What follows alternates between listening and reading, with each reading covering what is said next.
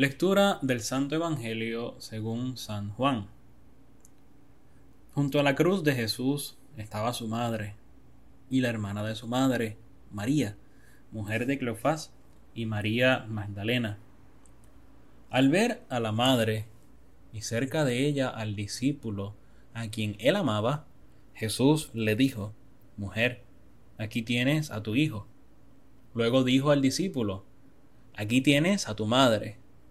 Y desde aquel momento el discípulo la recibió en su casa. Palabra del Señor, gloria a ti, Señor Jesús.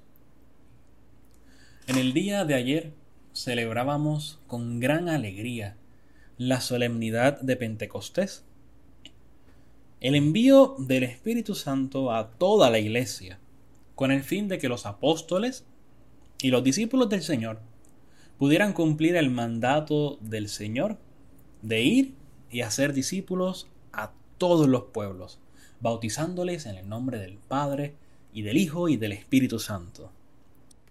Este mandato misionero no recae solamente sobre los apóstoles, sino que se extiende a toda la iglesia, incluso hasta hoy, hasta el siglo XXI. Nosotros también estamos llamados a cumplir este mandato misionero de ir y hacer discípulos a todos los pueblos, empezando por nuestras familias. Con esta fiesta de Pentecostés que celebrábamos ayer domingo, hemos culminado el tiempo pascual.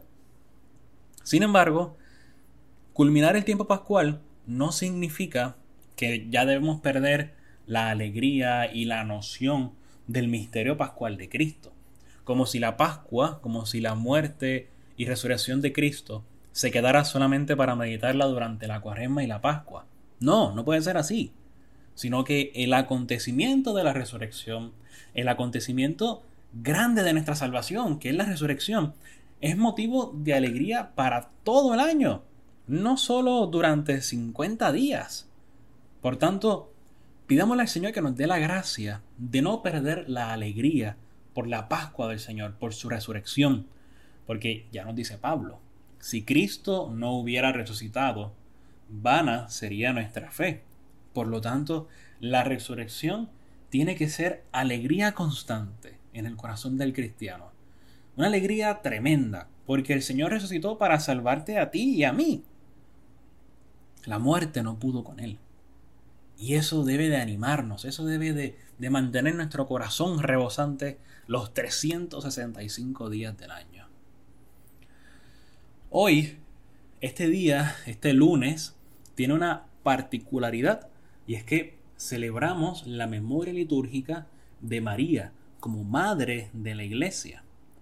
El Papa Francisco, mediante un decreto en el año 2018, estableció que el lunes, después de Pentecostés, se celebraría esta memoria. María, Madre de la Iglesia.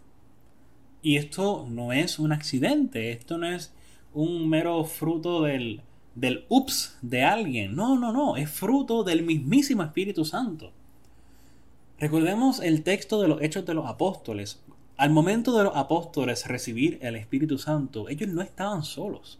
El texto es sumamente claro al enfatizar que ellos estaban en presencia de María, la Madre de Jesús, y estaban rezando.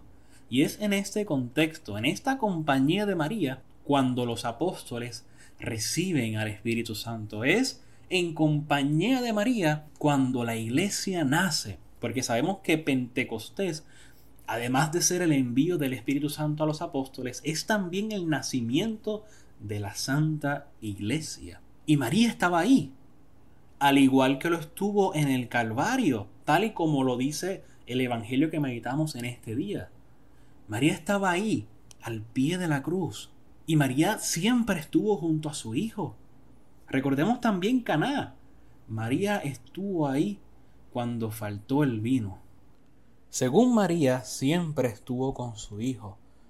De igual modo lo está con nosotros que también somos sus hijos. María nunca, nunca abandona a sus hijos. Son los hijos quienes abandonan a la madre. Por lo tanto, meditemos en este día sobre cómo está nuestra relación con nuestra madre, cómo está nuestra relación con María, nuestra madre espiritual.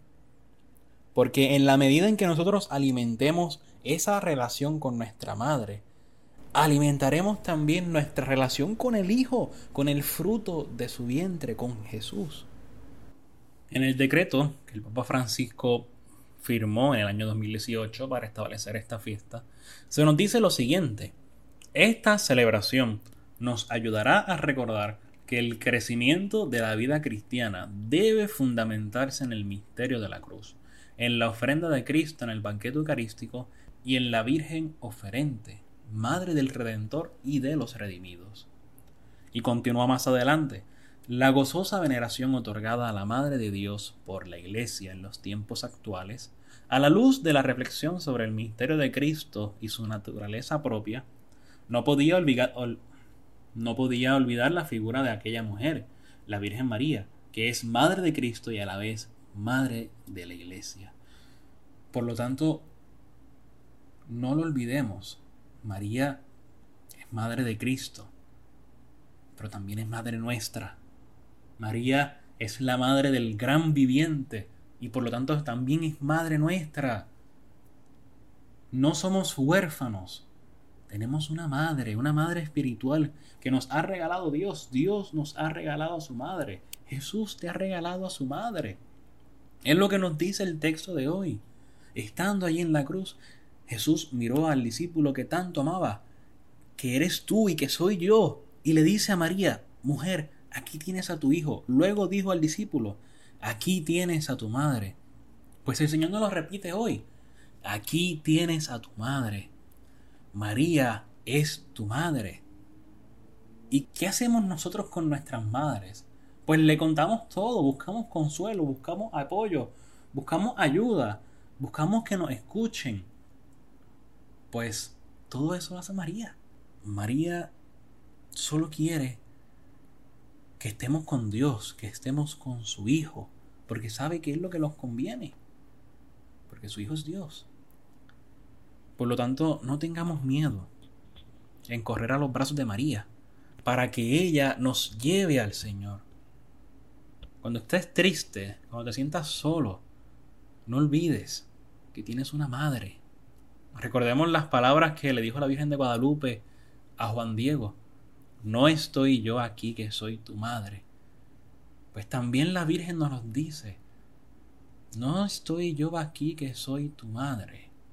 Por lo tanto, aprovechemos este día, aprovechemos esta memoria que la iglesia nos anima a celebrar y corramos a los brazos de nuestra Madre, para que imitando sus virtudes, imitando su vida, podamos configurarnos más con Cristo.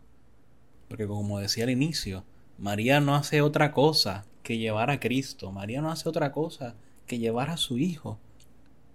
Y nunca olvidemos, no somos huérfanos, tenemos una madre. Santa María, esperanza nuestra, asiento de la sabiduría, ruega siempre por nosotros. Amén.